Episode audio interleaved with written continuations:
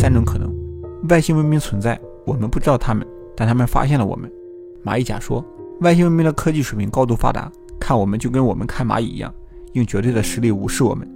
动物园甲说，就像人类保护野生动物和土著文化一样，地球也像是个动物园，外星文明不干涉我们的发展，却会保护我们不受外界文明的影响。黑木甲说，本质上和动物园甲说一样。外星文明利用科技手段屏蔽了人类观察外界的可能。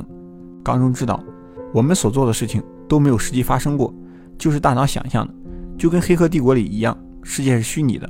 我们所经历的事情都是信号生成的。这里我们总共提到了九种假说，下面我们分别展开来讲讲。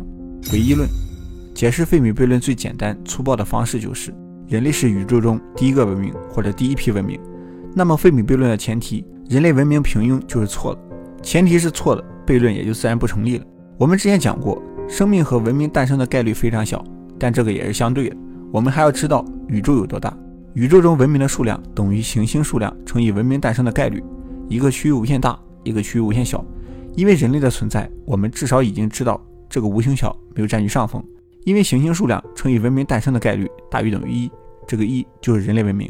宇宙中文明的数量，说白了就是宇宙尺度和文明诞生概率在相互博弈。如果无穷大占上风，那么宇宙中文明的数量就会很多；如果无穷小占上风，宇宙中文明的数量可以是零。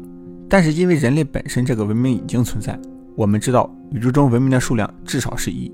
我们可以想象一下，宇宙这个无穷大到底有多大？我们现在已经知道，宇宙中的星系分布是均匀的。根据哈勃深空场这张照片，我们大概能估算出。宇宙中星系数量是千亿级别的。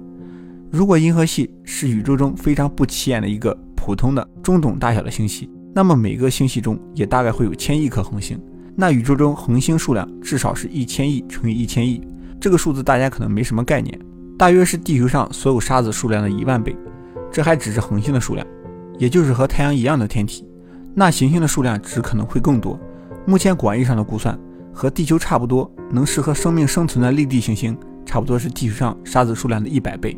如果某天我们发现某一粒沙子有特别之处，我们是否会认为这是唯一一粒特别的沙子？答案显而易见。灭绝论，灭绝论认为宇宙是最近才变得适合生命发展。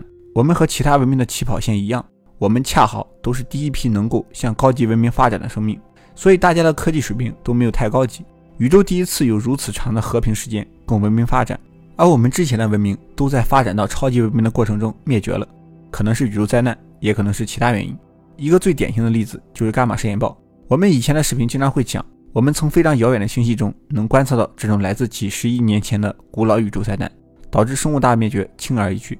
就像是地球经历了漫长的火山爆发和地壳移动，才变得适合生命发展。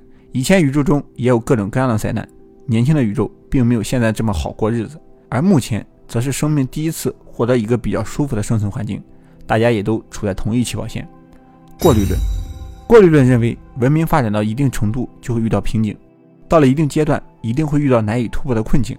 科技并不是一直能保持一定速度发展的，随着行星寿命的消亡，那行星上的文明也会跟着消亡。宇宙这种层层选择的机制就像一个筛子，大多数没有冲破瓶颈的文明都被过滤掉了。